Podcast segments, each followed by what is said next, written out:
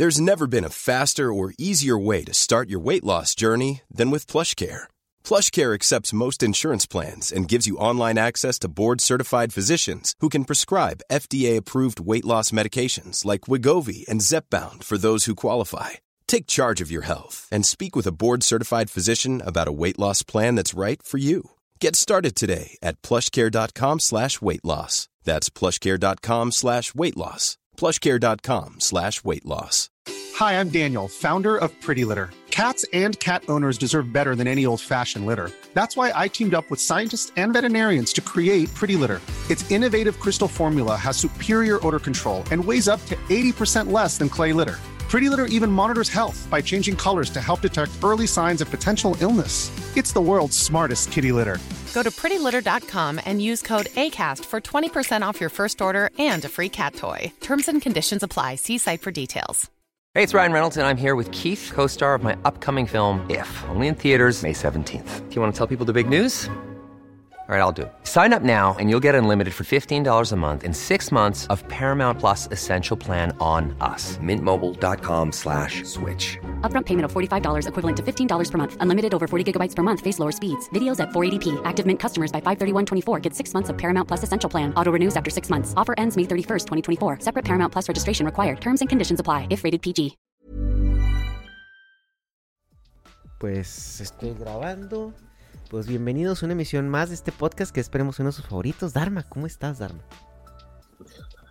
Cansado, cansado, Cansado. pero con ganas de grabar eso, nunca falla. Cansado, pero pues es que, Dharma, no nos podemos rajar, güey. Los hombres no se pueden rajar, ¿eh? ¿No te acuerdas tú en, en la primaria este... No, ¿No te tocó alguna vez este, pues que, que... Que no sé, ¿no? Que llegaras a tu casa y dijeras, oye, papá, oye, mamá, pues fíjate que, que Juanito... Juanito me pegó, Juanito me robó el lonche, o Juanito... Tu, tu bully personal, ponle el nombre que tú quieras, ¿no? Yo creo que todos teníamos un bully personal. Y si tú eras bully, yo creo que en algún momento eh, llegaron y te pusieron un putazo, ¿no? Y probablemente después de eso te hiciste muy amigo, ¿no? Del, del bully o del que te bulleaba. Eh, yo me acuerdo que una vez llegué así y mi papá lo único que me dijo, pues pégale tú también. así que... y, y no Yo faltaba la mamá mexicana que... No voy a estar siempre aquí para protegerte y para sacarte las castañas del fuego. O la, o la mamá mexicana, ¿no? Que, que te decía, a ver, cabrón. Ok, te pega, pero si, si, si, si tú llegas aquí madreado y me dices que no te lo madreaste de regreso, te va a tocar otra madriza de mi parte, ¿no? O sea, si yo voy a la junta al reporte y veo que el otro güey no tiene ni un pinche rasguño, te va a tocar doble, ¿no? Menuda infancia más espartana. O, también, no, digo, esa es una, ¿no? Que, que a nosotros se nos, se nos decía mucho que teníamos que defendernos, ¿no? Teníamos que, que responder, pues, agresividad con agresividad, güey. No violencia, ¿no? Sino eh, esta parte que es la, la delgada línea entre ser agresivo y ser violento, ¿no? Porque eh, eh, no me acuerdo cómo lo definían, eh, tío, yo mm, jugué americano, fútbol americano un ratito. Y me acuerdo que nuestro coach nos decía mucho, ¿no? Tenía una forma de explicar la diferencia entre violencia y agresividad de manera muy clara donde te dice, a ver, es que una persona violenta, eh, pues es una, es una persona que, que de repente y de la nada llega y te, te, te agrede, ¿no? Pero cuando, pero la agresividad es diferente, la agresividad es la manera en la que nosotros reaccionamos a ciertas situaciones. Entonces tú puedes ser muy agresivo, pero sin ser violento. Y esto a veces como se ve, ¿no? Que de repente ves estos videos de un güey que está así bien tranquilito en la calle, haciendo nada y de repente llegan, le empiezan a buscar pleito, se meten con la novia o la pareja y este güey termina noqueando a cuatro cabrones de dos putazos, ¿no? Que dices tú, ese güey es, ah, probablemente es, es muy pacífico, ¿no? Pero en el momento en que le toca reaccionar, es contundente con su reacción y es, y es agresivo con su reacción, ¿no? La agresividad es como la intensidad de la reacción. Sí, Y- yo creo que la, la agresividad es la energía, el, el nivel de energía que proyectas, ¿no? O el modo de energía que proyectas. Porque al final vemos, eh, la, la- la violencia todos lo entendemos. O sea, es, eh, es esa manera en la que bueno, pues parece que físicamente o verbalmente te, te, quieres imponer, ¿no? O sea, ahí yo creo que es, eh, tiene que ver más con el contacto. La agresividad va un poquito en la línea. Yo puedo ser verbalmente agresivo sin llegar a ser violento, ¿vale? Puedo ser muy... Categórico en tu, en tu comunicación. Sí, puede ser muy vehemente, ¿no? O sea, querer proteger con, con, con, mucha fiereza tus ideas, tu, tu discurso pero sin llegar a caer en, la violencia verbal, sin, sin, llegar a insultar, sin llegar a abejar, pero sí puedo ser agresivo en mi manera de proteger. Eh, aquí tenemos muchos ejemplos de agresividad verbal que no son violentos verbales, pero ahora se me ocurren para que todos entendamos en el mundo eh, latinoamericano, mexicano, ¿no? Como puede ser alguien como Diego Rosarín, que es muy agresivo verbalmente, es muy imponente, también su, corpulencia, eh, su, presencia física puede ser muy agresiva, eh, pero no es un tío violento, o sea, no, no lo ves madreándose por, por, mantener sus ideas, ¿no? O podemos ver a gente como Temach también, que es, tiene un discurso muy agresivo, de eres, eh, no sé, eres bien chingón, y, y, no te dejes aplastar y es como tiene unas maneras muy agresivas, pero no es faltón no entra a descalificar, no entra a ser violento con su discurso, ¿no? Entonces... Sí, otro ejemplo un poquito global también, yo creo que sería este... Por ejemplo, Ben Shapiro, Matt Walsh, mm, este, incluso eh, Jordan Peterson, güey. Jordan Peterson era también muy pero Jordan Peterson lo que tiene es que es muy articulado. Entonces Jordan Peterson te defiende una, una idea rajatabla, pero es muy articulado. Y también lo que tiene Jordan es que eh, en su momento, porque ahorita Jordan Post, este, drogas, es, e, es, otra cosa muy diferente que, que, híjole, sí me da a veces pena verlo en Twitter, güey. Este sí es, ya es el tío viejito que, que está tuiteando cosas que yo, raras, güey. Em, pero, pero sí, o sea, es, eh, eh, es esta gente, ¿no? Que es muy vehemente y muy categórica, ¿no? En sus ideas, en cómo las defiende. Eh, y luego también por lo general eh, son personas eh, leídas, ¿no? Que tienen una articulación alrededor de las ideas que a veces es difícil de, resquebrajar, ¿no? Ah, y, no nos pasa a nosotros, ¿no? Que de repente tenemos una idea muy clara, pero no tenemos como las herramientas del lenguaje para, para, articularla de esa manera tan bulletproof, ¿no? Que, hacen estas personas. Pero bueno, sí, esas son las líneas de la agresividad. ¿Y, por qué estamos hablando de todo esto? Y verdad, porque pues nosotros venimos de una, Dharma, venimos de una sociedad muy machista, hermano. Nosotros somos eh, machos violadores en potencia criados por, por el patriarcado, ¿no? Digo, a nosotros nos enseñaron cosas tan crueles como si una chica te dice que no, pues no te debes de, de agüitar, ¿no? O sea, el rechazo puede pasar. los hombres no lloran. Los hombres no lloran este, vuélvelo a intentar. Eh, que si cae en una partecita, ¿no? Así que si, si, si, te dijo que no la primera, igual después te dice que sí, después ya eso, eso podemos interpretarlo eh, como sea, ¿no? Luego después vemos que, que, también el, uno también como hombre le enseñaron la diferencia de un... Bueno, en Latinoamérica es tricky, ¿no? O en Hispanoamérica también es como muy ambiguo porque en Hispanoamérica también se le enseña a la mujer que no debe decir que sí a la primera pero te dice así como Arjona, ¿no? Dime, dame el sí camuflajeado, ¿no? Eh... menudo, menudo combo, ¿eh? Es un combo al desastre. O sea, es un combo que puede ser. Eh, sin las claves culturales puede ser muy peligroso. Muy peligroso en cuanto a, a, muchos malentendidos. Porque tú imagínate, a un hombre le dicen, el que la sigue la consigue, todo lo que merece la pena cuesta, hay que luchar por ello. No, no te rindas a la te va a decir que sí a la primera. Ajá. Eso es, eso es. Y a la mujer le dicen, pues este, no seas facilona, no, no accedas a la primera, no si no te das valor, los hombres, los hombres tampoco te van a valorar, entonces hazte desear, hazte, ¿no? Que, que, que, que tengan que luchar por ti también, o sea, que, muestren un interés, no que sea de que, ah, no, pues me dijo que no, pues ya, porque entonces no le interesas.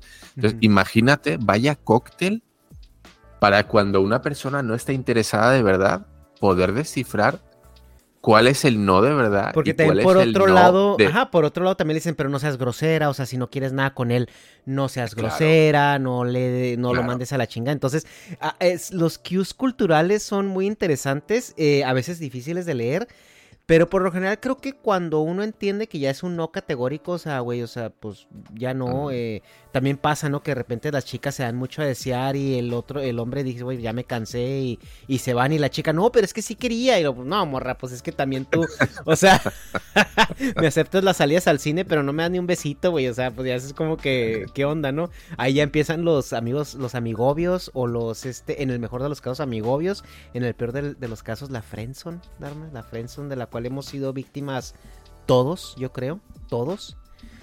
Eh, pero eh, alrededor de todo esto que hemos crecido y, la, idea que nosotros tenemos heredada de una generación muy conservadora que fueron los baby boomers, pues tenemos como muy eh, eh, definido a nuestra manera lo que es masculinidad, ¿no? O sea, ¿qué se espera de un hombre? Que, son como las cosas como no condicionales y las condicionales, ¿no? O sea, por ejemplo, la no condicional es que se espera que un hombre sea el, el fuerte, que sea este, resistente, que sea resiliente, que sea bragado, que, que, que no se dé a vencer tan fácilmente, que si se cae se tenga que levantar, es como tu obligación como hombre levantarte, ¿no? Y también hay cosas medio tóxicas de que pues, los hombres no lloran, que no debes demostrar tus sentimientos, que tú debes de estar siempre bien porque eres el pilar de tu familia, entonces un hombre no puede estar deprimido, no puede estar ansioso, no puede estar, este, incluso las mismas enfermedades, ¿no? Eh, platicábamos eh, al mero inicio del, del- del podcast con una oncóloga que decía, es que yo veo muchos programas de ayuda para cáncer para niños, para cáncer para mujeres. Dice, pero es que donde deberían de estar esos programas es apoyando a los sobrevivientes hombres de cáncer. Porque esos son los que salen de un cáncer, ya no los contratan, ya, ya quedaron tullidos, ya quedaron, este, a lo mejor incapacitados. Y no hay un solo programa de gobierno que diga, o ninguna asociación so- civil que diga, esta es una asociación para sobrevivientes hombres de cáncer que pues les toca a veces mantener una familia, ¿no? Y que acaban con deudas y esas veces quien las paga. Entonces es un grupo desprotegido, pero también porque la misma cultura machista tiene, tiene esta parte, ¿no? Que, que, que el hombre le toca fajársela. O sea, como sea. El salir adelante, el echarle ganas. Esto, esto es lo que es un hombre, ¿no? A ti, Pero es que ese tipo de, de problemática también se ve en el, en el mundo psiquiátrico. Es decir, las, al parecer las, bueno, pues estos trastornos afectan en mayor medida a las mujeres, según los números, ¿no? Y no sé si tiene que ver con ese esa educación estoica, más estoica que pueden recibir los hombres de que, güey, si te va mal, levántate, aviéntatela y vuelve a intentarlo, ¿no? Y, y- y hay muchas mujeres, que hay mucho más que sufren depresión más que los hombres. Y yo no sé hasta qué punto es porque te lo puedes permitir, qué cosa más, eh, más incorrecta, ¿no? Públicamente, pero no sé hasta qué punto una persona se puede permitir caer en esa espiral eh, que supone una depresión, ¿no? Entrar aquí, el, el sentirte mal, el no tengo fuerzas, el no quiero seguir, el no no sé qué. Es decir, no sé hasta qué punto hay un componente biológico que haga que afecte más este tipo de problemas a las mujeres o tenga un- una pequeña carga cultural en el que pues no se ve tan mal que la mujer se pueda abandonar a, a ese estoy triste, estoy llorando, este no, no- Aparte también porque también culturalmente, por lo general, en la sociedad occidental o en la sociedad eh, latinoamericana, vamos a decirlo, la sociedad hispanoamericana, latinoamericana, está el entendido que el hombre es el responsable de la casa, ¿no? O sea, eso yo creo que tú le preguntas a cualquier familia tradicional de... O sea, el hombre es el que mantiene, ¿no? Entonces creo también, y ahí te ahorita voy a cerrar un poquito, porque creo que más bien a, a público eh, la depresión o la tristeza o la neurosis o la histeria o lo que tú quieras llamarlo, o sea, todo eso dices, ah, pues que es de mujeres. O se ve más en las mujeres, que las mujeres son un poquito más abiertas en ese aspecto. En primera, pues puede ser porque a lo mejor el hombre no tiene ese lujo, o sea, de decir, güey, pues me voy a la mierda, o sea, pero pues si me voy a la mierda, mis hijos dejan de comer, eh, mi esposa deja de comer, mis hijos, o sea, e, el hombre como que tiene esa carga de que, güey, no, o sea, no te puedes quebrar porque se va a la mierda todo, ¿no? O sea, porque clase de hombre vas a ser si, si no cumples con tus responsabilidades de hombre. Pero, pero, Dharma, te voy a poner algo en el radar que a lo mejor no traes. ¿Tú conoces los, los grupos de alcohólicos anónimos, los AA? Dharma, eso es la terapia grupal psicológica más grande del mundo. Y te puedo decir que más del 90% de los, de los miembros de AA son hombres. Entonces, más bien es que el hombre no llega con un psicólogo diciendo estoy deprimido. el hombre llega a AA diciendo soy un alcohólico. Y, cuando, cuando empiezan a tirar de la liga. Soy alcohólico porque esto, porque esto, porque esto, pues porque empecé a tomar porque tenía tanto estrés, porque estaba deprimido, porque tenía esto. Ahí te iba. De hecho, bueno, pues yo eh, trabajo, bueno, pues con atendiendo gente mayor y, pues te llaman muchos, pues con, eh, con, con, problemas, ¿no? A nosotros nos llaman cuando tienen problemas. No somos servicio agradable, ¿no? Eh, no porque no seamos agradables, sino porque, bueno, el trabajo es, trata de esto, de atender a personas con, dificultades o con problemas. Entonces, ¿qué pasa? Que la gran mayoría de llamadas que, recibimos son de mujeres. Aquí hay dos factores. El primero es que los hombres viven menos, entonces en edades avanzadas ese, ese margen entre hombres y mujeres eh, bueno, pues se desbalancea drásticamente. Hay muchísimas más mujeres que hombres, en edades de 80 para arriba, sobre todo. Y, segundo, yo creo que es un tema de educación. Yo te digo por a título personal, cuando recibo llamadas de hombres o de mujeres, es muy distinto el encaramiento del problema. Mm. Normalmente, eh, bueno, ya, solo por números, te puedo decir que el 90 y pico por ciento de llamadas que recibo es de mujeres. ¿Vale? El hombre cuando llama normalmente llama cuando está muy jodido. Y cuando te digo muy jodido es llevo cinco días sin ir al baño. ¿Qué tienes que decir tu hijo puta? Tú vas a reventar y va a ser así una, una explosión de mierda porque llevas cinco días sin ir al baño, cabrón. O sea, ¿qué persona se aguanta cinco días sin ir al baño y no llama hasta que dice, güey, es que ya me está doliendo la tripa de, todo lo que traigo dentro, ¿no? También hay que hablar que, eh, es, es, gente de otra generación, ¿vale? Si nosotros hablamos que recibimos ese último coletazo de educación em, más conservadora, imagínate estos, ¿no? Estos que tienen 80 años, ¿qué tipo de educación recibieron de que, de que si lloras te pego yo, cabrón, ¿no? O sea, no llores, no llores, no seas joto, porque como te vea llorar te va a dar unas azotainas, ¿no? Para que se te quite lo, lo joto, ¿no? Y que seas hombre y que... Entonces, vienen de, una educación mucho más eh, dura, mucho más machista. y, segundo, el cómo se encara cuando ellos llaman. Primero que llaman ya en, menor cuantía, en mayor gravedad, por norma general, del estado en el que se encuentran. Y segundo, el, el cómo te lo cuentan, ¿no? Muchísimas señoras llaman en, un state of mind eh, de Doña Angustias. Cuando nos llaman, me he caído al suelo, las mujeres, muchas llaman llorando. O sea, se ha caído y está bien, tú te caes, te duele un putazo. ¿Cuántas veces has llorado de la caída? En edad adulta. No, es pocas. O sea, Cuando te un putazo cuando te duele algo físico, ¿no? De que llores, güey. Bueno, pues muchas señoras llaman llorando, sollozando, o que me duele esto, o que no sé qué. Así, a ver, estoy. Porque eh, estoy haciendo es, que el llanto es más como una señal de angustia, ¿no? O sea, porque no tanto de dolor, porque de niño, bueno, de niño te golpeas, duele y la única manera en que tú tienes de sacar ese e, es, llorar, ¿no? Pero, pero creo que en la adultez el llanto sustituye esa incomodidad física por incomodidad emocional.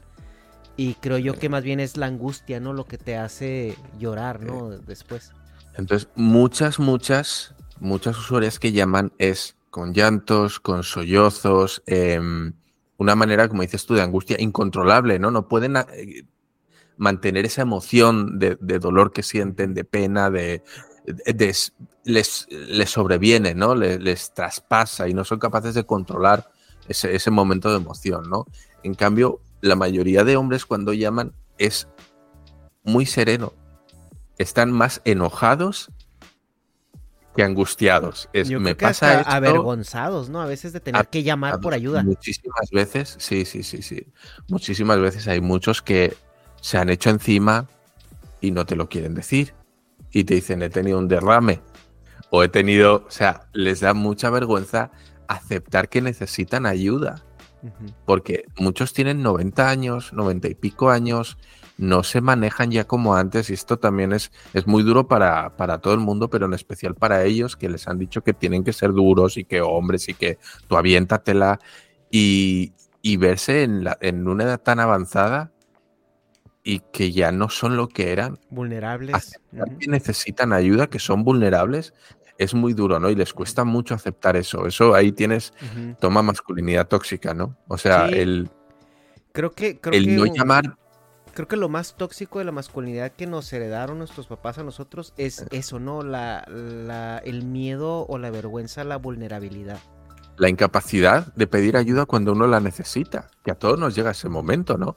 O señores que llevan horas en el suelo y que no han llamado porque les da vergüenza decir, oigan, necesito que alguien venga a ayudarme, me he caído, llevo tres horas en el suelo, que también pasa con, señoras, ¿no?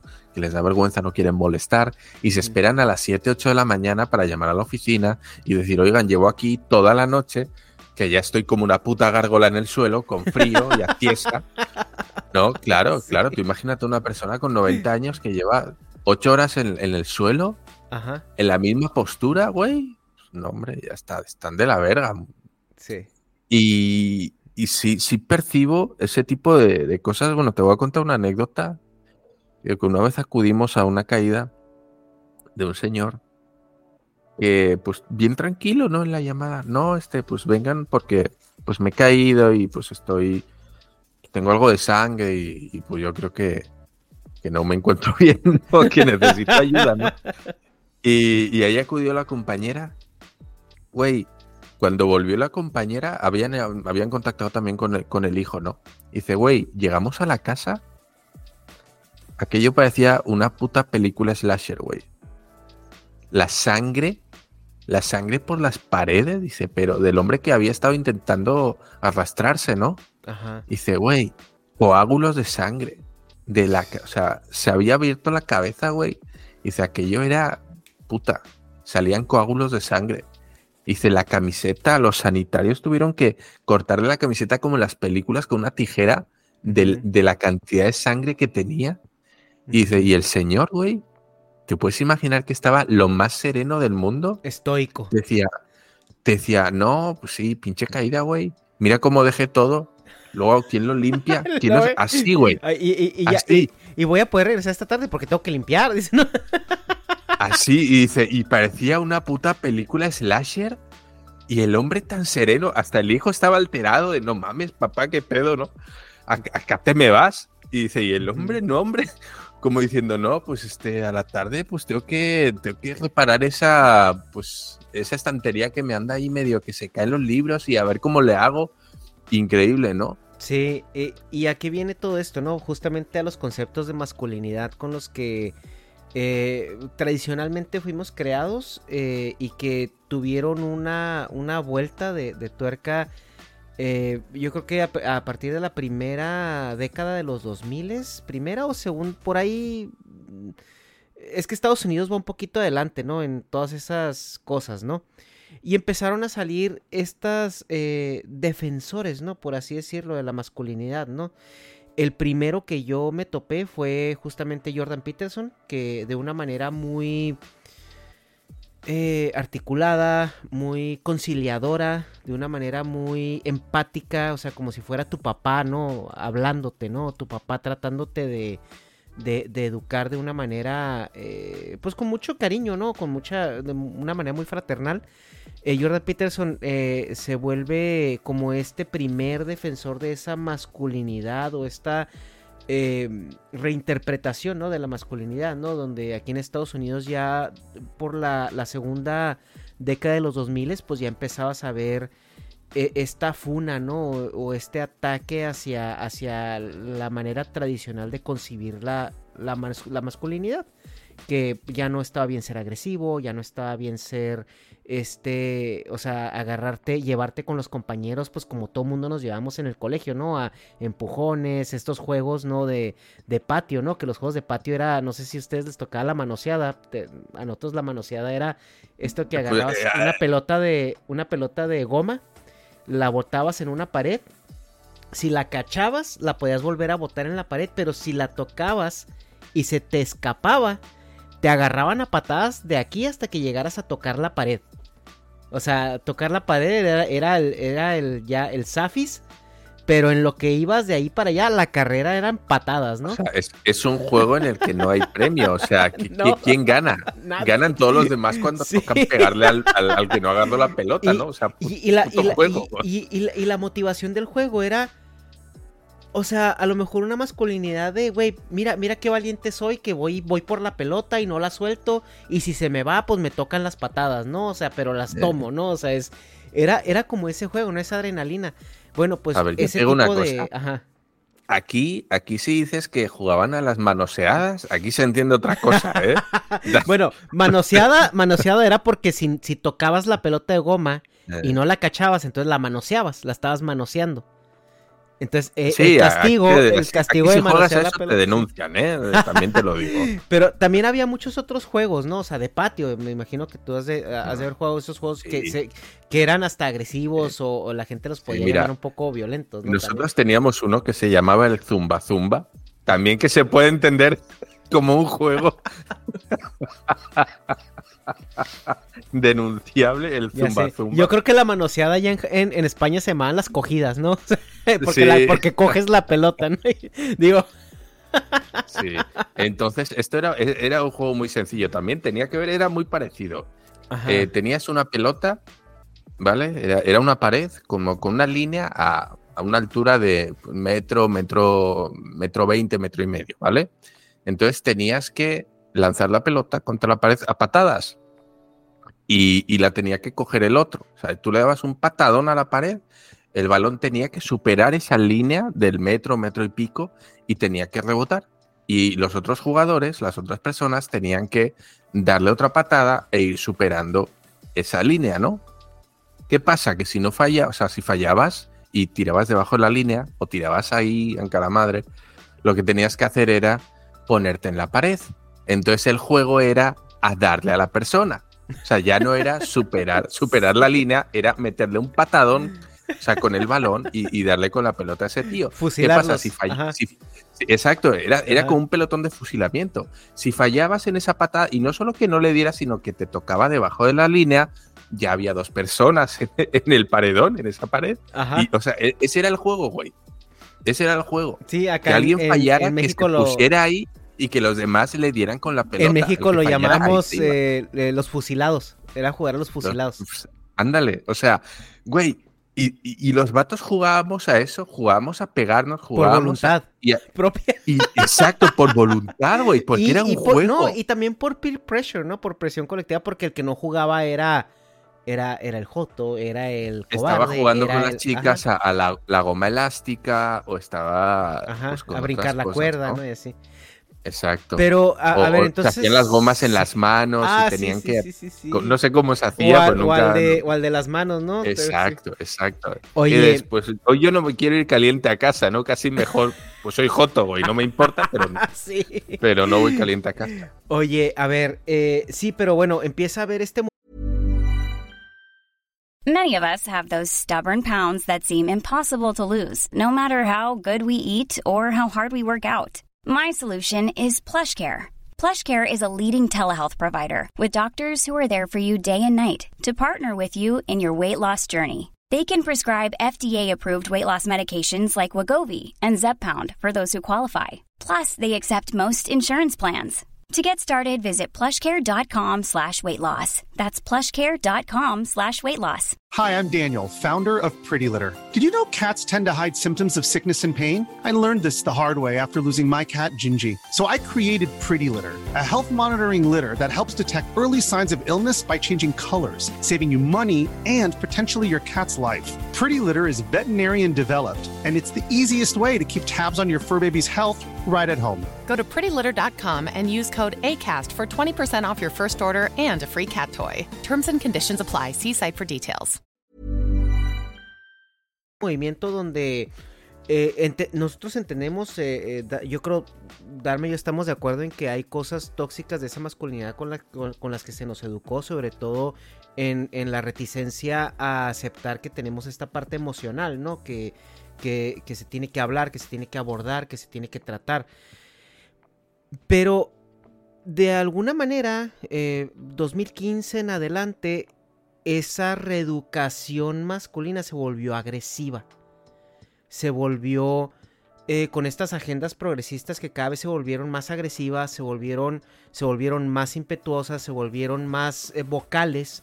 Esa, esa, esa reestructuración de la masculinidad se volvió completamente una minimización o una ah, casi casi negación, ¿no? O sea, cualquier cosita que tuviera un atisbo de masculinidad era castigada, era, era demonizada Era complejada. y era complejada, ¿no?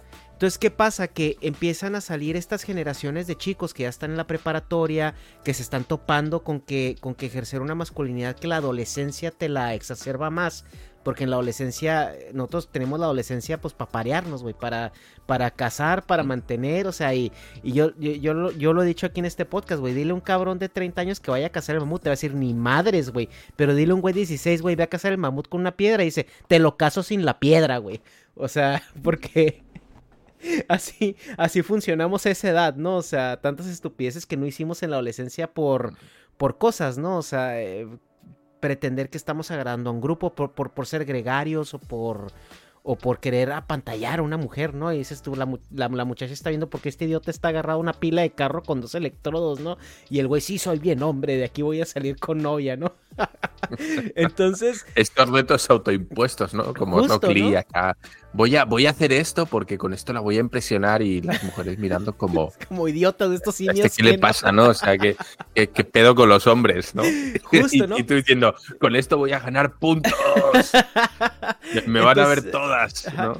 Entonces, te digo, En se vuelve, se vuelve agresiva esa agenda en torno a esa, a, a- a la masculinidad, pero en general, güey. Y ya no se vuelve un tema de educación, ¿no? Ya no se vuelve un tema de, de reeducar y de construir, ¿no? Esta palabra que ahorita tiene mucho, eh, mucha carga negativa, la de construcción. Ya no es, ya no es educativa, ya es acusativa. O sea, ya no es, oye, eh, está bien que hables de tus emociones, está bien esto. No es, es que eres un troglodita porque, eh, eh, o sea, porque eres masculino y, estás mal y tú eres el problema y me, y me oprimes y me, ¿sí me explico? Entonces se volvió un tema donde muchos adolescentes, sobre todo, se encontraron en un punto donde dicen, no me entiendo. O sea, yo tengo una situación que yo veo el mundo que funciona de una manera yo tengo una, una orientación de cierta manera, tengo una reacción de cierta manera, pero está mal. Entonces estoy mal. Entonces yo estoy mal, ¿no? O sea, y como adolescente, por si falta nos hicieran crisis, ¿no? Existenciales. Eh, eh, hubo muchos chavitos que empezaron a refugiarse en este tipo de gente como Jordan Peterson, ¿no? Eh, Jordan Peterson en ese momento a mí no me pareció una persona tóxica en lo absoluto porque, eh, repito, era una persona muy conciliadora. O sea, era una persona que, que Jordan Peterson lo vimos muchas veces llorar, lo vimos muchas veces vulnerable. Y él decía, pero aún así yo como hombre tengo una responsabilidad como hombre, como padre de familia, como, como proveedor de mi familia y esto y esto y esto. Pero yo no estoy de acuerdo con estas partes de la masculinidad tradicional que, que estamos tratando de abordar. ¿Qué es lo que pasa, güey? Empiezan a tratar a Jordan Peterson de, de, de, de ultraderecha porque le hablaba a los hombres, porque decía que ser hombre estaba bien, que ser, o sea, que matizando todas esas cosas que un hombre tenía, pues, o sea, se podía, o sea, estaba bien, ¿no? Entonces lo empiezan a tachar de ultraderecha, lo empiezan a perseguir grupos progresistas, güey, lo empiezan a, tratar de correr de universidades, lo empiezan a funar, lo empiezan a acosar, lo empiezan a maltratar. Y, llega un punto donde Jordan Peterson, pues bueno, se vuelve un poco más ácido, se vuelve un poco más, este, empieza a, a radicalizarse, ¿no? Con la radicalización de los movimientos, tú generas más radicalización porque cuando llega alguien a querer ser... Eh, pues a querer unir, ¿no? A querer unificar, a querer ser este eh, compasivo y empático en su, en su plática, los grupos radicales lo único que hacen es aplastarte, ¿no? O sea, lo único que hacen es, es, es empujarte a ese límite donde tú ya vas a tener una reacción, ¿no? Y el problema con ello, güey, pues es ahora sí la segunda generación de defensores de la masculinidad, güey que ya son directamente gente muy radicalizada, que ya ahí es donde entran los, los Tates, los Andrew Tates, ¿no? Que es esta gente que dice que las mujeres no valen verga y que, y que si una mujer esto, que ya no tiene valor y, estos que... movimientos de que los Red los MGTOW, este tipo de movimientos, ¿no? Que ya no es vamos a encontrar un punto intermedio en el que nos entendamos. Ya es, ¿saben qué? Ustedes sigan con su monserga, ustedes las mujeres sigan con su monserga, nosotros ya pasamos de ustedes o directamente pasamos a, a confrontarlos, ¿no? Uh -huh. Y pues ahí es donde viene el sujeto de este podcast, güey. Toda esta introducción fue para llegar a este punto, güey. A Don Temach, güey. A Don bueno, Temach. A ver. Y acá vamos a dejar este primer episodio, Ernesto. es broma, es broma, es broma. Es broma, no. ahorita, ahorita, menudo prólogo, ¿eh? Prólogo es... No, es que creo que era, era interesante mencionarlo porque... Eh, era interesante mencionarlo porque hay, hay cosas eh, controvertidas con Temach. Ahorita vamos a platicar un poquito acerca de este personaje. Hay cosas que yo encuentro que tienen sentido, tienen lógica pero es, es donde te empiezas a preguntar, o sea, ¿qué importa más, la forma o el fondo? Ese es como mi, mi problema con esta gente, ¿no? Con, con los temaches, con, con incluso con Diego Rusarín, ¿no? O sea, es la forma y el fondo, o sea, ¿qué importa más? Que te lo expliquen de una manera muy articulada o que llegue a un punto de provecho. Entonces, eh, pero bueno, Temach, a ver, eh, Dharma, ¿tú, ¿tú tienes algún contexto de quién es este tipo? A ver, yo he visto algunos shorts de este señor, de, de Temach, y es verdad que entras en... Es una pasada el algoritmo de YouTube, ¿eh? Te ves un video, un puto video, y te dice, ay, así que te gustó, lo viste entero, ahí te van, güey, ahí te van, abre la boca así. Ah, uh -huh así como pato con embudo, ¿no? Eh, y, y, y, me empezaron a saltar un montón y pues los vas viendo porque es la novedad. Yo dije, ¿quién es este vato? ¿No? Que habla así, lo que decíamos al principio, con tanta vehemencia. A ver, mi, ¿cómo lo dicen? Mi, mi, mis compas son, eh, son bien, alfas, eso ¿no? es bien verga y bien no sé qué. Y dije yo, pues, ¿qué le pasa, no? O sea, ¿qué, ¿a quién se dirige, no? Así de esa manera tan, tan agresiva, ¿no? Y, y, y, pues te llama la atención, porque ese es el gancho también. Porque a día de hoy nadie te dice, no hay pedo que seas así, no no sé qué, está bien que sea usted hombre, que no sé qué, hágale y ándele. Y, te... y, y claro, en una sociedad en la que te han dicho, no, este, no tienes que ser, ser, más suave, no seas agresivo, no no sé qué, de repente viene alguien sin complejos, como sí, es el, que, el, tema. Que, que no, no, no te, te puede gustar la lucha, no te la puede cerveza gustar y, no te puede y gustar. la NFL y no, eso está mal y, uh -huh. y, y, de repente viene un tipo que te dice, eso no está mal, está bien. No todo es eso, evidentemente, uh -huh. pero eso no está mal, no te sientas acomplejado por eso, ¿no? Y, y te engancha, te engancha, te, te, te, llega el mensaje precisamente por la, el momento en el que estamos, ¿no? Y pues si te vas viendo uno dices tú, alguno dices, no, pues que mamá, te, sea, aquí no, o sea, a quién te diriges, güey, con el discurso. Pero a la vez lo entiendes. Ernesto, ¿por qué lo entiendes?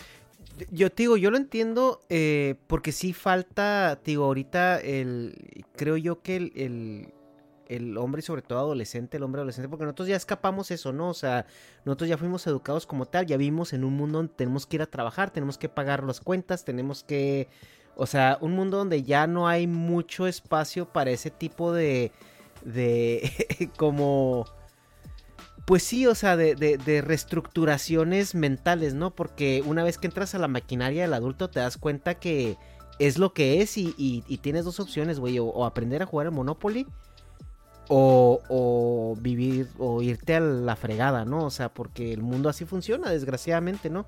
Hay cosas que están mal, sí, hay cosas que podrían estar mejor también, pero nadie nos puede decir que no estamos mejor que hace muchos años, güey. O sea, en cuestiones de inclusión, en cuestiones de, o sea, yo ahorita en mi trabajo, güey, ninguno de los trabajos que he tenido, nunca me he topado con alguien de una edad razonable, o sea, digamos de 50 años para abajo, que diga, no, es que no quiero trabajar con ella porque es mujer. O no, no quiero trabajar con él porque es mexicano. O no, no quiero trabajar con él porque es gay. O sea, a mí nunca me ha tocado, honestamente, esa interacción. Yo sé que las que existen todavía, güey. Pero, pero sé que ahorita son más, muchísimo menos que lo que eran hace 30, 40 años. No, pues todos, todos vemos estos videos de estas Karens, ¿no? Eh, zumbadas que dicen, ah, están en ustedes en Estados Unidos, hablen en inglés y todo ese pedo, ¿no? Pero lo bueno de eso es que siempre va a haber gente así, siempre. Como que siempre va a haber un abusón, siempre va a haber, por mucha educación que se trate de dar, siempre van a darse este tipo de comportamientos, porque siempre hay gente que tiene tara o que, que, que, que creció en otro ambiente y eso es inevitable, ¿no? el, el, yo creo que lo que hay que mirar es el ratio de, de, personas que hay con eso. Y no solo eso, lo bueno es que cuando una persona tiene esta actitud, es reprobada por los demás. Exacto. Por el problema fuera es que una persona tiene este comportamiento desdeñable y nadie dice nada. Ajá. Dices tú, ahí sí estamos es mal porque que, nadie es, le está señalando. Es, exactamente. Pero vemos, vemos que es todo lo contrario. En cuanto una persona tiene este comportamiento, luego, luego la gente le dice algo, interviene, lo graban, lo suben en redes uh -huh. y la gente en las redes, todos lo queman, güey. O sea, todos estamos de acuerdo en que ese comportamiento existe, pero no es el correcto. Y es, Entonces, y habla... es este, ajá, uh -huh. justo, güey, que la gran mayoría reprueba eso, o sea, no es no es 50-50, no es sí, exige tus derechos, y no, o sea, es todo el mundo entiende que esta persona se le fue la olla. Uh -huh. sí. Entonces, eh, retomando un poquito el tema, o sea, bueno, ahorita eh, estos jóvenes, eh, yo me atrevo a decir que entre los 16, 17 años a sus 25, 20, bueno, ya, ya casi llegan pegándole a los 30, es esta generación donde se les ha reprobado por el simple hecho de, ser hombres, ¿no? O sea, donde ya el hecho de, de, ser un hombre blanco heterosexual ya, ya te pone en un espectro de, de, que vas a ser acusado con facilidad de cualquier cosa, ¿no? O sea, cualquier cosa que hagas, si te topas en el lugar incorrecto, vas a ser acusado hasta por estar ahí, ¿no? O sea, eh, por ser partícipe de lo que sea. Y, y, es justamente eso que tú dices, Dharma, que hay, hay ya personas que sienten cierta culpabilidad por ser como son, por ser lo que son, por tener los gustos que tienen y lo que tú quieras. Y llegan estas personas a decirles, güey, es que a validarlos, a decirles, güey, es que, es que no está mal lo que estás haciendo, no está mal lo que estás sintiendo, no está mal esto y esto y esto y esto. Por eso es donde yo tengo el sentimiento encontrado con Temach, porque eh, lo que él dice es un, es, es, es un, un, mensaje de validación a esta gente que está siendo atacada, güey. O sea, la verdad, o sea, injustamente. Eh, de una manera muy, muy grosera, muy grotesca, güey. O sea, de una manera muy violenta incluso. O sea, no solamente agresiva, sino muy violenta. Y encuentran en este tipo de gente esa validación que no tienen en su círculo social actual, ¿no? O sea, o en las redes incluso. ¿Cuál es mi problema con los temaches, güey? Los red pillars y todo esto. Que empiezan a operar como secta. Ese es mi problema, güey. ¿Por qué Temach se volvió viral la semana pasada? Porque hizo un evento donde bautizó a, a seguidores como alfas. Así como, como estos son los, los nuevos alfas. Y hizo un evento público, güey. En una plaza donde tenía un montón de chavalitos formados Y los estaba bautizando con agua, güey, de que, ah, ya renaciste y eres un alfa. Y eres un alfa, y eres un alfa. Entonces, para mí, donde todo se va a la mierda, güey, es cuando ya tienes comportamientos sectarios. Porque entonces ya te vuelves gregario y cuando, y cuando pones todo eso y lo, y lo empiezas a hablar de esa manera, entonces ya se convierte en somos nosotros contra ti. O sea, no, no, no, no, no es, ya no es una validación, ya es un tema de bandos. Y ese es mi problema. no conozco al Temach tanto como para poder opinar, pero yo entiendo que esto es algo simbólico y que tiene que ver más con, pues con una anécdota o con, con algo de que, bueno, pues sí, lo hacemos esto como, como chiste, ¿no? Como, bueno, pues ya, ya, ya cambiamos de mentalidad, ya no vamos a ser los pendejos de antes, ahorita, ahorita sí. Quiero creer eso, no lo sé, no lo sé. No, Tal vez se le subió a la cabeza o tal vez inclusive y no lo organizó él. No, mm. no lo sé, no lo sé. yo porque lo estoy escuchando por primera vez, no, no sabía esto de que había estado bautizando gente como alfas, ¿no? Que bueno, es un eh, concepto. yo, yo, yo no, o sea, yo estoy casi seguro que él organizó ese evento de alguna manera, o sea, de alguna manera hizo una convocatoria, así como lo que vamos a hacer nosotros cuando andes en México, vamos a bautizar a todos en, en Darmagot, güey. En, en, en, la, en, la, en la religión de, de fase Dios, güey. Este, y todos van a traer su triangulito ahí para. Los vamos a bautizar. El, totopo. El totopo, güey. sangre sangre de Cristo, ¿no? Tiene que ser un totopo. y de hecho, la comunión va a ser fase Dios, va a estar ahí este. Eh, eh, dando. Con forlocos, sí. La, la, hostia, la hostia va a ser, van a ser doritos con, con, salsa, ¿no? Los remojas en la salsa en lugar del vino, güey, así la salsa. No, digo, es que sea como sea simbólico, ¿no? Eh, ya, digo, cuando tienes un comportamiento ya eh, sectario, güey, o sea, porque obviamente es eh, el simbólico, ¿qué, representa en la religión católica, en la idiosincrasia mexicana, latina? ¿Qué significa un, un bautismo? O sea, naciste de nuevo, ¿no? O sea, ya no eres quien eras antes. Y es ahí donde yo creo que todo se va a la mierda, güey, porque ya empiezas a crear una secta. Una, ya, ya, es, ya es este pedo sectario. Y el momento en que lo haces sectario, pierdes la credibilidad o empiezas ya a generar otro tipo de relación con tus seguidores. Y ese es mi problema. Ese es mi problema porque ya no le estás hablando a un público en general. Ya estás siendo casi casi una versión de, de un líder al que tienen que seguir, sí o sí. Y se vuelve ya un poco incriticable, ¿no? O sea, por ejemplo, eh, volvemos a mi ejemplo principal, güey. Peterson tenía, tenía ciertas ideas, tenía cierta forma de decir las cosas, pero yo vi muchas ah, iteraciones donde alguien le hacía un comentario y él decía, oye, eso es interesante. Sí tienes razón, sí, no, no lo había visto de esa perspectiva. Sí, sí tienes razón. Y el problema es que con estos Red Pillars, con los temaches, con los Tates, con todos ellos, no existe esa dialéctica no existe. O sea, es confrontación pura y dura. Y cuando mm. tú... Ever catch yourself eating the same flavorless dinner three days in a row? Dreaming of something better? Well, HelloFresh is your guilt-free dream come true, baby. It's me, Kiki Palmer. Let's wake up those taste buds with hot, juicy pecan-crusted chicken or garlic butter shrimp scampi. Mm. Hello Fresh. Stop dreaming of all the delicious possibilities and dig in at HelloFresh.com. Let's get this dinner party started.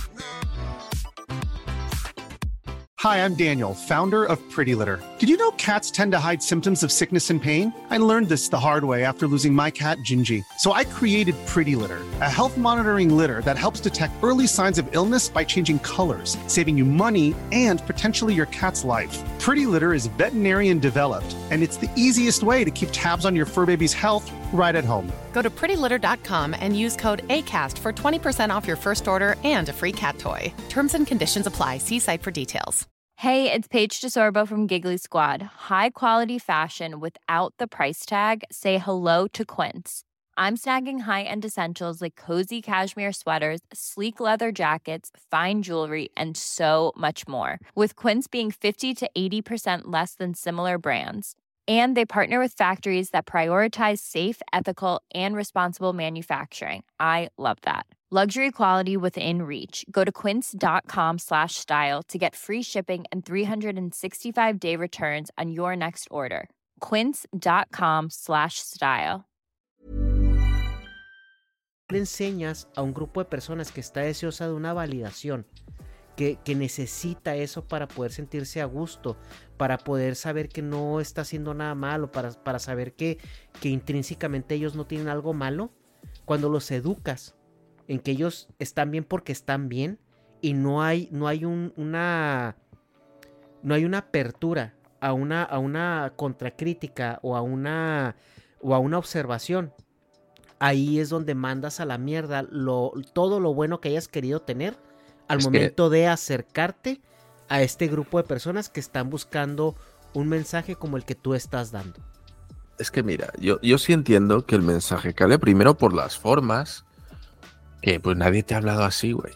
Nadie te ha hablado así en el contexto actual en el que estamos y de repente alguien sí, es, es un shock, ¿no? Y hay gente para el cual ese, ese mensaje, y ahora vamos a ver el tipo de mensajes que se mandan, esto no es cosa mía, esto lo he visto ya en un par de, de vídeos de YouTube, dice, mírate los, los vídeos motivacionales de hombres y mujeres, güey. ¿Cómo son? ¿Cómo son el de los de las mujeres? Eres un 10, todo te mereces, tú eres el premio, que se esfuercen, que te paguen todo, que te traten como princesa, tú todo lo mereces. Esos son los, los motivacionales de las mujeres. La mayoría, por supuesto. Y el de los hombres, ¿cómo es? Esfuérzate, no seas pendejo, trabájale duro, ya deja de llorar, vete al gimnasio, mejora, sé tu mejor versión, ¿no? O sea, eso es. Entonces ves unos en los que les dicen total indulgencia, ¿no? Tú eres perfecta, nadie te tiene que decir nada, nadie te tiene que criticar, los hombres se tienen que arrastrar para conseguirte y los hombres es trabaja en ti, esfuérzate, eh, vete al gym, vete al trabajo, mete horas extra, Deja de llorar, en ti. deja de, deja de culpar a Deja- los demás, deja de... O sea, fíjate esa, O sea, esa si, si una diferencia, chica te ¿no? rechaza es porque no eres lo suficiente, hazte lo suficiente. eso es, Ajá. lo suficientemente bueno, no vas a traer a nadie así, ya levanta el culo y haz algo, ¿no? No te quedes llorando en una esquina. Esos son los vídeos, ¿no? Entonces, pues ahí vemos la diferencia, ¿no? Y el tema es, tiene eso, ¿no? Eres bien verga, pero trabájale, no seas un vago, levántate la cama, no estés jugando a la play hasta las tantas, ¿no? Bueno, Ujú. me lo voy a inventar, Ahora, pero este tipo de mensajes ¿cuál es- llega, ¿no? cuál es Entonces, mi- sí hay, sí hay gente que necesita ese mensaje pero, pero no hombres débiles, eh, deconstruidos de hoy en día, no. Personas de siempre. Siempre ha habido chicos que han sido más perezosos, o que han sido más flojos, o que han sido más. o que les falta un punch. Alguien que les diga, ya, güey, un sopapo de realidad, levántate, nadie va a venir No, a darte y en trabajo, esta, ¿no? En esta, también, en esta sociedad donde pues hay mucho padre ausente también. O sea, en México es, es bien común eh, las, eh, las familias donde el padre no está, güey. Mamás Entonces- solteras o el papá que se fue por los cigarros y nunca volvió. Entonces, no tienen esa versión masculina que les dice cómo se supone que debo actuar, ¿no? Pues sí tiene calado, ¿no?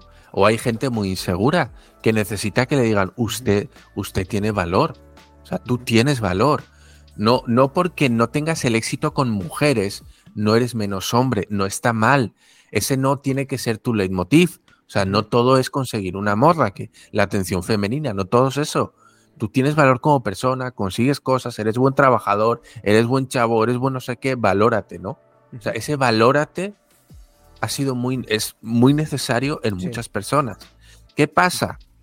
Que esto se puede malentender. Y ahí es donde vienen personas creepies que no tienen mujeres o que los rechazan no porque no sean personas válidas, sino porque no tienen un comportamiento adecuado con mujeres, ¿no? Entonces, muchos vatos que son creepies van ahí y dicen es que pinches viejas y empiezan a, a- a echar la culpa de sus fracasos a las mujeres. Y eso es peligroso, porque también entran en el mismo núcleo o entran a la misma llamada, ¿no? Del temach. Y tienes gente que necesita ese mensaje porque necesita alguien que les dé una palmada en la espalda y que le digan, adelante. O sea, tú sí vales, tú sí vales, no te vengas abajo, échale huevos, ve para adelante, hermano.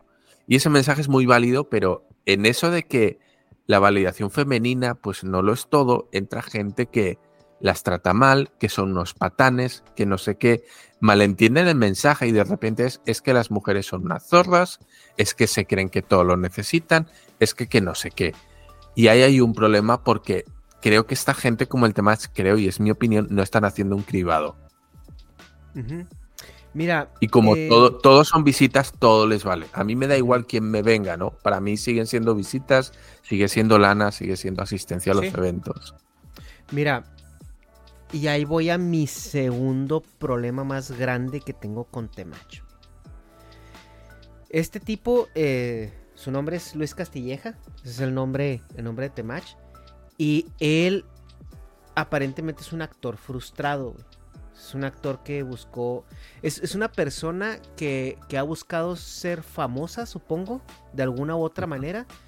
Y este personaje del Temach, güey, es como por ejemplo si Dharma y yo nos hubiéramos juntado y hubiéramos dicho, oye, que lo hicimos. este, ahí viene, ahí viene Henry Cavill con Warhammer, güey. Oye, yo no veo canales casi en español mexicano o en español en México que, que, que hablen de Warhammer. Entonces, Dharma sabe de Warhammer, ¿no? Pero yo no. O sea, yo lo que he mojado de Warhammer es por lo que Dharma me ha platicado. Pero yo le digo a Dharma, oye, güey, pues este es nuestro ticket para ser famosos. Yo veo que ahí hay algo que acá mi Warhammer no me interesa mucho, pero pues tú le sabes. Yo medio puedo hacer como que le sé, me leo unos cuantos libros, me empapo de lore y ya este hacemos un canal de Warhammer que va a tener esta, o sea, como muy calculado, ¿no? O sea, vamos a hacer algo muy calculado para obtener un beneficio de fama o económico, lo que quieras. Entonces, eh, Temach, eh, eh, parte de la viralidad de que bautizó gente y todo eso, pues tú ya sabes cómo funciona el internet. Empezaron a salir un chingo de cosas, güey. ¿Y qué salió, güey? Salió una foto de Temach donde sale muy así delicadito con un purul, este acariciándolo. Y salió también un, un fragmento, no sé si tú conoces este programa de televisión súper corriente que se llama Caso Cerrado. No, no, Es no, como, como eh, Judge Judy, que es un programa donde Ah, llegan sí, dos sí, a presentar. sí. Es la versión, es la versión naca latinoamericana, güey, que se ajá, hace en, Florida y la, la doctora es la doctora Polo, ¿no? Así que, y- entonces este tipo salió de actor en uno de esos casos, güey, hace mucho tiempo. Ahorita él dice que esa foto de donde sale muy delicadito acariciando un perro es supuestamente de un proyecto que hizo hace muchos años en Los Ángeles y que, y que apenas salió ahí la foto, ¿no? Es lo que él está diciendo, que era como una grabación que hizo donde tenía que interpretar a un homosexual. Eh, el problema que yo tengo con Temach, porque ahorita yo veo, estoy viendo fotos en su Instagram, sale una foto donde sale con un puro, güey, barba, tatuado y un chaleco antibalas. O sea, yo digo, güey, o sea, y con unos tags como de militar, ¿no? Ya ves los tags que, que usan las cadenitas de las plaquitas de, de- de militar, ¿no? Donde grababan ahí como los datos para si encontraran el cuerpo Sí. que lo regresaran. Escuadrón o lo que sea, Ajá. con tu nombre. Este. Sale en esa foto, güey, así con un puro cruzado de brazos, güey, con chaleco antibalas, dices tú. Es un, es un, es producción. O sea, yo como lo veo, es un tipo que a lo mejor dijo, oye, los Tates están teniendo mucha fama, güey. Y en México no hay un Tate todavía. Yo puedo ser ese Tate. O sea, yo puedo ser ese personaje, me construyo la imagen, me construyo el personaje y empiezo a hacer mis videos, este, de ser, para ser el Tate mexicano, ¿no? Porque todas las, los manerismos que tiene, la personalidad que tiene, la imagen que tiene, el, el- la barbita rapado y así, es un Andrew Tate, güey. Entonces, mi problema con él, después de que salió todo esto a colación de que el güey quiso ser actor, salió en proyectos de, bajo presupuesto y de baja. O sea, digo, salía en caso cerrado, es, güey, o sea. Es que, es, güey, tengo, o sea, neta me estoy muriendo de hambre y tengo que hacer algo Es para el tragar. infierno de los actores, ¿no? De Güey, ya no eh, tengo eh, sí, güey, o sea, es ya, ya no, muerto. ya, ya no me habla ni para hacer extra de, aquí, ¿no? de, de- Ah. de la Rosa de Guadalupe, güey. ¿Sí me explico? O sea, ya, ya ni siquiera sirvo de extra que está comiendo tacos atrás del, del, del protagonista, güey. O sea, entonces ah, yo lo que yo lo que veo con él es primer problema su comportamiento sectario con la fase con la con el fanbase que tiene y segundo que yo considero y creo y tengo la sospecha de que lo que él está haciendo es completamente inorgánico y no afín a él. Simplemente es un nicho de mercado que él vio que podía explotar y lo hizo de una manera muy calculada, creyendo o no en lo que está diciendo. Y siendo así, Ernesto, no vamos a imaginarnos esta esta fábula, ¿crees que aunque sea un charlatán, ¿no? Como estamos elucubrando, que podría darse que... ¿Crees que es válido? Es decir, si su mensaje, siempre y cuando su mensaje ayude a alguien, es válido y aquí podemos entrar si quieres también con otro tipo de charlatanes, de curas, ¿no? De imposición de manos. Por ¿no? eso, El- por eso ¿Crees que, es, que es válido? Que ese mensaje si llega y ayuda a alguien, da igual que sea un charlatán. Por eso puse como primer problema su, su comportamiento sectario. Ese es mi primer problema con él. Porque el segundo problema es si tuviste un nicho, güey, y lo... O sea, y lo explotaste, no deja de ser un movimiento de mercado, ¿no? O sea, no deja de ser, oye, este, yo soy alérgico a los camarones, por ejemplo, ¿no? Que no lo soy, me gustan mucho. Pero digamos que yo soy alérgico a los camarones, pero descubrí que hay un lugar donde yo puedo hacer negocio importando camarones. O vendiendo camarones, porque no hay un restaurante de ceviche de camarona en, en 100 kilómetros a la redonda. Y yo pongo mi restaurante de ceviche de camarón, güey. Yo no como porque soy alérgico. Sin embargo, estoy haciendo negocio de una oportunidad o un vacío eh, eh, de mercado que identifiqué. Pero si mi producto es bueno, si la calidad del producto es, es sati- satisfactoria, si la gente está contenta, si, si tengo clientela y todo esto, yo no veo ningún problema. O sea, a pesar de que sea algo que yo no consumo, no me gusta, no me acerco, ni siquiera me puedo acercar porque el mismo estar ahí alrededor me va a matar, ¿no?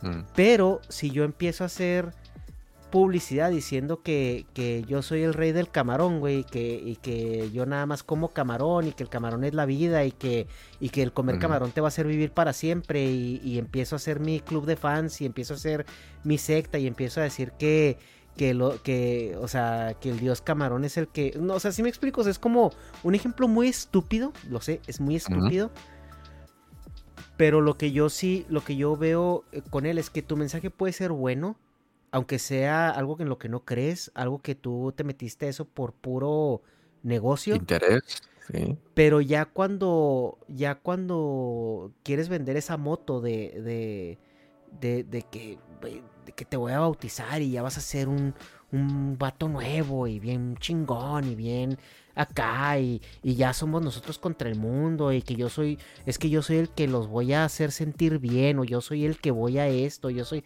o sea digo para mí es una botarga no y, y independientemente de que sea una botarga mi primer problema con él es su comportamiento sectario eso es, güey. O sea, porque hay muchos doctores, güey, hay muchos que, que cayeron en alguna especialidad que, que, que a lo mejor no les interesaba en un momento, pero se volvieron los más chingones de su ramo. Y, por ejemplo, güey, hace poquito, bueno, ¿conoces a Carlos Vela, el futbolista mexicano? Uno de los mejores Sí, futbolistas sí. mexicanos de este, de, es- de este, Jugó de- aquí en de España, esta sí. época. Él dice que no le gusta el fútbol, güey. Lo ha dicho abiertamente. A mí lo que me gusta es el básquet. Y el fútbol lo juego porque es lo que me da para comer. Bueno, ahí tenemos el ejemplo de Michael Jordan, ¿no? Ajá. Que a él lo que le gustaba era el, el béisbol, si no me equivoco, ¿no? Al papá, el papá era muy fanático del béisbol. Pero pues él se le dio el básquet, ¿no? Bueno, él, él se inclinó más, pues, de- pues, se inclinó más por el básquet, pero igual vemos cuando se murió el papá se fue a jugar, fútbol- se fue a jugar béisbol como dos años, ¿no? Am, no, te digo, eh, eh, es a lo que voy, o sea, es que tú puedes caer en un nicho y, y volverte un referente a lo mejor, o sea, sin que te guste o por accidente o lo que sea. Pero ya cuando o sea, ya, ya, ya cuando te, te montas en este pedo de que, de que eres pues casi el dios, ¿no? De aquí, yo soy el que tengo la verdad, o yo soy el que te voy a salvar, o yo soy el que esto y aquello. Y empiezas a tener esos ese, ese, ese co- conducir eh, sectario, ¿no? Y empiezas a segregar a tus a tus seguidores, porque eso es lo que hace una secta, segrega a tus, a tus seguidores eh, de, de los lazos sociales que tiene alrededor y los empiezas a, radi- a radicalizar. Entonces, ese, eso por eso es mi primer problema con Temach. Y ya el que haya sido una botarga o no, o haya llegado por accidente, o sea gay, o sea lo que tú quieras, pues realmente ese no es mi problema, ¿no? Porque pues tú puedes ser masculino y puedes ser gay. O sea, es bu- el, Sí, sí, chiste, el chiste de. Polo Polo, si no lo conocen, busquen el chiste de Don Puto. que es, es un gay Pero, que es eh, muy masculino, güey. Es que, es que hay aquí, hay aquí mucho que rascar y cada tema diverge en, en varios, ¿no? Uno de ellos podría ser estos, eh, que, bueno, me imagino que el Temach, pues en ese evento, eh, dio uno de estos masterclass, ¿no? De cómo ser un macho alfa, cómo hacen todos estos cursillos, ¿no? Para ser un hombre exitoso con mujeres y se apuntan y los ves, ves el perfil de los chavos que se apuntan a esos cursillos de cómo ligar con las mujeres y a veces sí dices, pues la neta sí se ve necesario que tomen algún cursito, ¿no? Pero de aprender a, a tratar con mujeres ya de hablar de buenos días, o sea, ya no de llevártelas a- al catre, a la cama, sino de, de no empezar a sudar en cuanto una mujer les mira, porque hay algunos que dices tú, pobrecico, ¿no? Aparte de su abuela y su mamá, nunca tuvo contacto con ninguna otra mujer. Sí hay perfil así, pero lo malo es que, dices tú, se genera ese, esa, ese eco, esa cámara de eco, ¿no? En el que nadie replica, nadie pone en duda, nadie plantea cosas nuevas, sino que es todo escuchar lo que dice el maestro, el gurú, ¿no? Y lo vamos a aplicar y somos los mejores y todos, ¿no? Somos los mejores, repitan conmigo, sois el puto amo, somos los putos amos, ¿no? Que están así como eufóricos con ese mensaje que les mandó Don Chingón. eh, y, y salen a la calle y ahora sí, me voy a acercar a cualquier mujer y voy a aplicar las técnicas de, de fulanito eh, follarín y, y me voy a llevar a todas las mujeres. Y se dan cuenta que no funciona, ¿no? Y no hacen más que ridículo, resultan bien creepy si las mujeres les miran como, güey, o sea, ¿de dónde saliste tú con estas pendejadas, no? Y bueno, no pasa nada, mijo, no pasa nada. Te van a rechazar, pero no te preocupes porque las técnicas sí funcionan, güey. Nada más que no lo dices con confianza, ¿no? O sea, ya sabes estas mamadas, es, ¿no? Es Eh, este, eh, y te digo, y, y justo eso, ¿no? Cuando ya empiezas a hacer secta y mm, empiezas a, a- a mover más y más y más gente, te vas dando cuenta que para tener a tu gente em, invertida en tu discurso, Mm. tienes que radicalizarlo cada vez más, ¿no? Porque tiene que ser eh, más contundente, más incisivo. Ya tu discurso tiene que caber en un TikTok. O sea, entonces eh, el punto también es esto, ¿no? O sea, que el güey eh, empieza ya a querer dar consejos a estos chavos de cómo hablarle a las mujeres, de cómo tratarlas, de cómo ligártelas, de cómo llevártelas a la cama. Y ya es donde dices tú, es que ya qué rescato de aquí, güey. O sea, porque ya eh, es esto de... Sí, porque es ¿cuál que- es el objetivo? Es que las mujeres tienen un... Tiene ahí un ¿Llevártelas a la- a la que- cama? Tiene una conferencia que se llama Las mujeres aman a los cabrones. ¿Qué crees que le va a enseñar este güey a, a, esta gente en ese, en ese taller? Trátalas mal, no les hables, sé indiferente. Lo mismo que, que Andrew Tate se la pasó diciendo tanto tiempo. O sea, que ellas vean que no les, que no les interesas para que ellas estén atrás de ti. Que, que tú las trates mal, que, que las mires así, que de, de repente estos, estos consejos pendejos, no, no, míralas a la frente, no a los ojos, para que se vuelvan locas. O haz como que no te interesan. O así, o sea, es, es que ya, ya, ya se vuelven cosas caricaturescas y te digo, y ya es una... O sea, ya no es una reconciliación con una masculinidad responsable, ya es una radicalización, güey. O sea, ya. Ya se demerita, se desvirtúa Sí, cualquier cosa buena que quisiste hacer. Y cuando vayas a una cita, no pagues tú primero todo, en la primera cita no pagues todo, que vea que... O sea, y, y estamos luchando contra unos sesgos culturales muy importantes, sobre todo en Latinoamérica, donde todavía existe, eh, bueno, pues más ese, ese, ese papel de ser un caballero, ¿no? Aquí, bueno, pues se ha, se ha ido desprendiendo en España mucho de eso, ¿no? Con esta... eh, bueno, movimientos femeninos en los que no, tú, no, que no te paguen, tú eres independiente, no ocupas pero en México y en Latinoamérica todavía sí se lleva mucho eso. El vato es el que tiene que pagar en la primera cita, el vato es el que tiene que llevar el carro, el vato es el que tiene que hacer esto, tiene que hacer lo otro, porque es parte del cortejo, ¿no? O sea, lo entendemos no como un acto machista, sino como un, un elemento de cortejo, cosa de la cual hay mujeres, también hay que decirlo, que se pueden aprovechar. ¿No? El Sí. otro día leí, leí, leí un, leí, no, vi un vídeo de una morra que decía que llevaba dos años sin hacer la compra, sin ir al supermercado, porque vivía de comer con citas. Dice, güey, quedo de lunes a viernes, quedo con un vato cada vez. Y como ellos invitan la primera cita, pues como, como, como cabrona, güey. Y ese día no gasto en comida. Y dice que llevaba así dos años, ¿no? O sea, no sé si, si, si es- era para un meme o qué, pero así decía la chica, ¿no? Era una chica americana. Pero, pero sí, es verdad. Entonces tú le estás diciendo a, a una generación joven, a un grupo de personas, de chicos, que no tienen que pagar, que no tienen que devolver la llamada, mientras a las chicas les están diciendo, tienen que pagar, tienen que estar detrás de ustedes, porque es parte del cortejo, porque así se ha hecho en las últimas décadas. Entonces, ups. Entonces imagínate el, el desajuste que va a haber entre esta generación que está diciendo para que las, las mujeres me tengan, me, me respeten, tengo que romper con ese molde del chico tradicional, mientras a las chicas le dicen, no, es que a ti te tienen que conquistar, tiene que cumplir con un rol tradicional de hombre. Entonces, güey, ahí no se van a encontrar. Ahí no se van a encontrar y es, es una mamada. Y lo de radicalizar, mira, te voy a contar un caso de, hace muchos años vi una conferencia de un, de un chavo que tiene colgado en YouTube, todavía está, y hablaba sobre el karma. El, karma y el dharma, ¿no? Como no voy a ver ese vídeo. Y, y hablaba que no me, no me flipaba o no me, no me interesó tanto el tema del karma y de que las fuerzas del universo y que si haces algo mal te lo va a devolver. No, no era tanto eso. Era tan buen comunicador que me, me gustaba verlo. O sea, me gustaba ver cómo comunicaba, cómo hablaba, la gracia que tenía contando las cosas, cómo se quedaba con la gente, ¿no? Las, los trucos que usaba en su conferencia para hacer que la gente lo viera, lo escuchara, eso me gustaba mucho. Y la neta, era bien entretenido la manera en la que lo contaba, era súper divertido.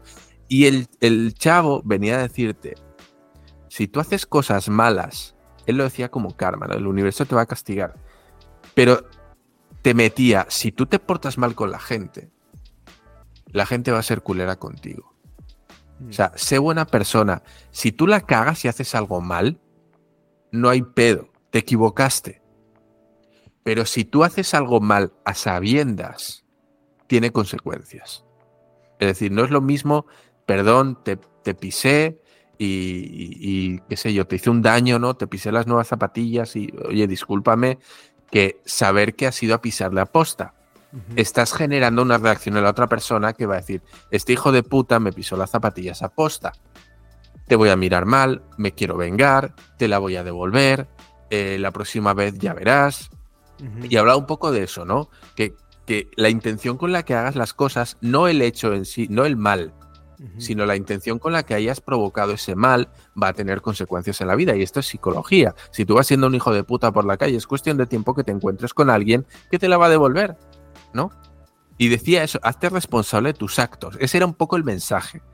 Él lo disfrazaba del karma y del universo, pero al final el mensaje era ese. Hazte responsable de los actos, de tus actos. Van a tener consecuencias. Si te portas bien, vas a caer bien, la gente te va a buscar, la gente se va a acordar de ti cuando tenga un buen pensamiento.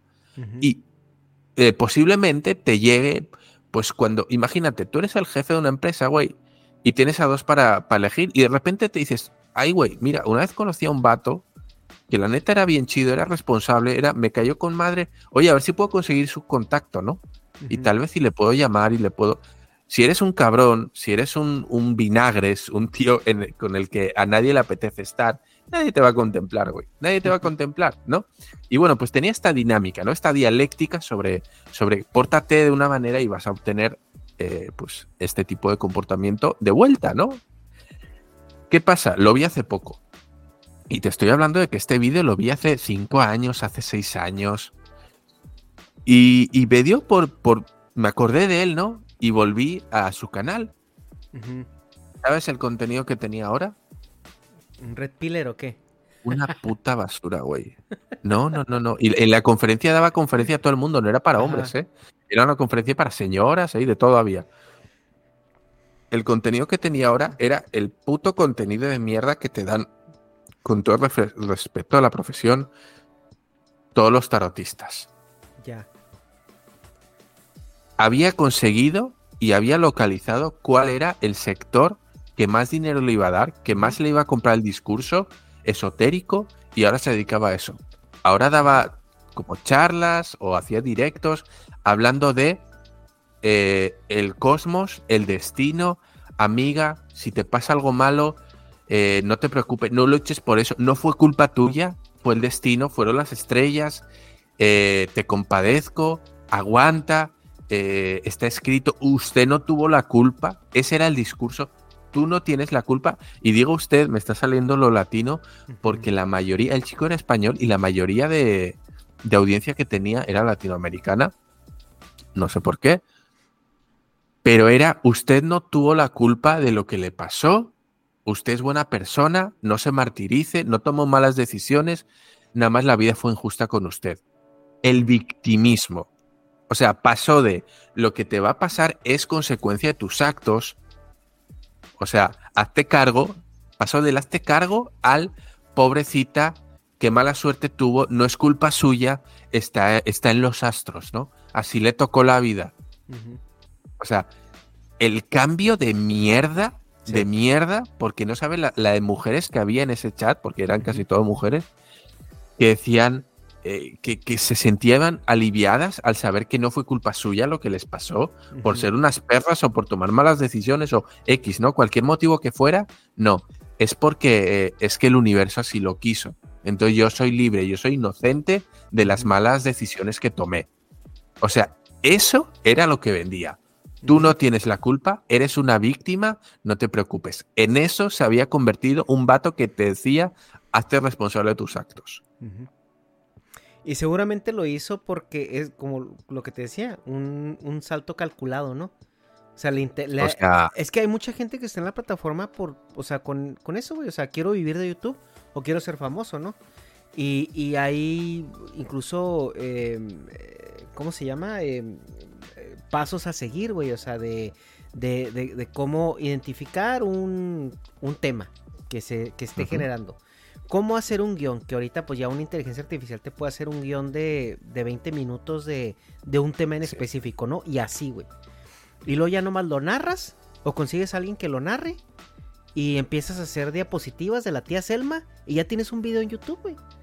Y empiezas a intentar y a lo mejor no te funciona ahí y luego ya te cambiaste a otro, a otro rubro y a otro rubro y a otro rubro y hasta, hasta que les pega, ¿no? O sea, digo, volviendo al ejemplo del Temach, este güey, actor, rapero, todo, todo, nada, le pegó hasta que le pegó esto, güey.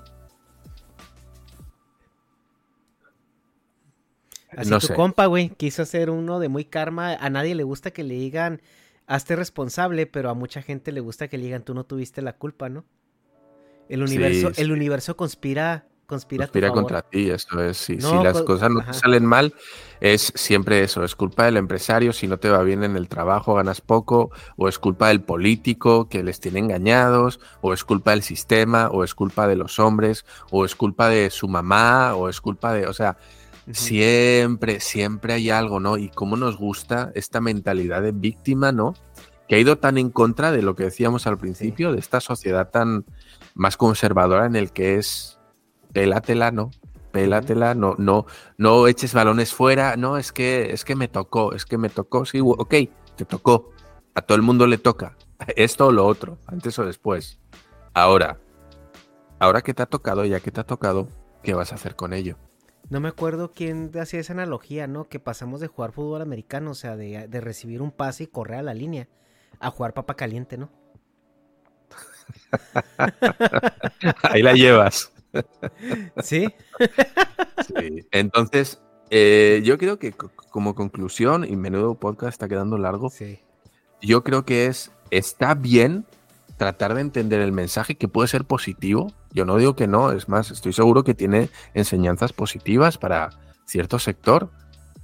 Agarra esas enseñanzas, agarra lo que te sirva para mejorar, lo que te motive, que muchas veces es levanta el culo, vete al gym, que es un buen mensaje, güey. Levanta el culo y vete al gym, ¿por qué no? Agarra eso y úsalo. Pero planteate cosas. No seas eh, un adorador, ¿no? O sea, cuidado, ¿dónde está el límite entre este tío me motiva y le compro todo el discurso, ¿no? No le planteo nada, no me planteo nada y ya tengo, pues eso, un, un, un daddy eh, de match, ¿no? Mi, mi papá de match y todo lo que diga es cátedra y todo lo que diga es, son, son dogmas de fe, ¿no? Casi. Uh -huh. Entonces, cuidado con eso. A mí, yo por eso, pues muchas veces me, me comentando, ¿no? siempre que, que, que, quedo con algunas personas, dicen, oye, ¿y por qué no? ¿por qué no te abres tu canal? Tú, eh, la gente te sigue, le gustas a la gente, o sea, le caes bien y tal. Yo siempre digo, es que me da mucha pereza ser, eh, no sé si ser yo o que la gente esté nada más porque es que Dharma, es que Dharma, es que Dharma. Güey, o sea, no, no, no hagáis eso. En un año, en un año vamos a tener los, consejos Red Pillars por Dharma. No, no, o sea, no, no, no hagáis eso. Quedaros con lo que decimos, con lo, con lo que intentamos compartir. A lo mejor estoy de acuerdo, a lo mejor no. No tratamos de convencer a nadie, damos nuestro punto de vista. No sé hasta qué punto le sirva a alguien, pero que no sea, es que todo lo que dice esta persona es verdad. ¿no? O sea, plantearos cosas, puedo estar equivocado, por supuesto, en mil cosas, ¿no? Eh, a ver, y ahí tenemos casos contrarios, ¿no? Como, qué sé yo, eh, los streamers que muchos les siguen porque pues les cae bien, mira, y yo Juan, o, o qué sé yo, o pues, Ari, o lo que sea, ¿no? Ibai, que, que, no es tanto, no, no, tienen feligreses en el aspecto de que lo que ellos digan va a misa, sino que están viéndoles porque les cae bien, güey. Es un vato simpático, es, como, yo, yo, digo que es, es un compa, ¿no? O sea, lo veo como yo sí sería amigo de ese güey. Y, y, no porque todo lo que diga tiene razón y wow, sino porque se ve un chavo divertido, interesante, me gusta cómo habla, eh, me hace reír, eh, me siento identificado y pues está chido, ¿no? Seguir su contenido o seguirle a él más bien. Ah, ah, yo, Pero... el único punto flaco que veo ahí en tu... Porque sí, o sea, yo ahorita digo, güey, veo a alguien y... Por ejemplo, Ben Shapiro, ¿no? Yo puedo escuchar a Ben Shapiro y pues ir a... Eh, ahí tiene razón, ahí tiene razón. Eh, aquí, y a mí algo que me cae muy gordo Ben Shapiro es que cuando lo contradicen con argumentos, luego, luego se pone el, el gorrito de, ah, es que, es que soy judío y mi religión... Sí, es que mi religión ahí sí no, güey, pues, o sea, unas cosas sí muy religión y otras cosas, otras cosas no, ¿verdad? Eh, pero el problema es que esta gente suele hablarle a grupos muy vulnerables como adolescentes, como jóvenes que no tienen todavía ese, ese criterio muy bien desarrollado entre, entre saber cómo decantar la, la información que les llega, ¿no? Y, y, volvemos a, mi crítica inicial. Cuando lo metes a un término sectario, entonces no hay cabida crítica. Pues así que cuidado con los gurús, ¿eh? Que, no, que no admiten crítica y que cuando discrepas de algún tema enseguida te van a expulsar del grupo, te van a querer dejar en evidencia, se van a reír de ti, van a decir, ¿ya vieron? ¿Ya vieron esta persona? Eh, cómo, cómo, está equivocada en esto, es, es, es, que le lavaron el cerebro, es que esto es consecuencia de, del ambiente en el que se crió, de estos eh, no vamos a reírnos de ellos, vamos, no vamos a, lo vamos a respetar, pero ah, ridiculizándolo, ¿no? Lo ridiculizan para. Sí, esas son esas tácticas que usan estos charlatanes para, para hacerse con los discursos, ¿no? Y para quedar ellos como yo tengo razón, es eso de ridiculizar el, hombre de paja, las figuras. Bueno, pues este tipo de tácticas que se usan, ¿no? Eh, tan, tan, tan basura de que no tengo con qué, con qué contradecirte, entonces voy a usar falacias, voy a ridiculizarte, ¿no? Para tener la razón, en vez de debatirte con argumentos y decir, no, mira, pues yo creo que estás equivocado por esto, o creo que aquí no estuviste acertado, lo que hacemos es ridiculizarlo. Entonces, bueno, pues cuidado con este tipo de personas, sé que es gente, por norma general, muy inteligente, que sabe muy bien cómo manipular a las personas, cómo usar sus herramientas de psicología y lenguaje para, llevarse a la gente a su terreno, ¿no? Pero bueno, vamos a intentar eh, tomarnos un poquito de, distancia con esos, que siempre viene bien, e intentar analizarlo desde un punto de vista ajeno a, ese corralito que él tiene y en el que todos están de acuerdo y así amo Don Vergas, ¿no? Así que poco más. Ojo, esto no es un podcast contra el Temach, ¿eh? no es él en concreto, no es, eh, no le estamos acusando de nada, estamos imaginando, un bueno, un poquito sí, pero quiero decir, estamos eh, puntualizando las cosas. No es una munición de decir es una basura, no le crean, no le sigan, no. Tengan criterio propio, escuchen lo que les pueda ayudar, pero, pero siempre tratad de pensar, ¿no? Eh, coger la información y, y pasarla por una trituradora vuestra para decir, bueno, esto sí, esto no. Y poco más, Ernesto. ¿Y ya? Dame la razón, dime que sí, que tengo razón en todo. Tú estás bien en todo, hermano. Soy incriticable. Dorito. Nos vemos al siguiente, gente. Bye. Chao.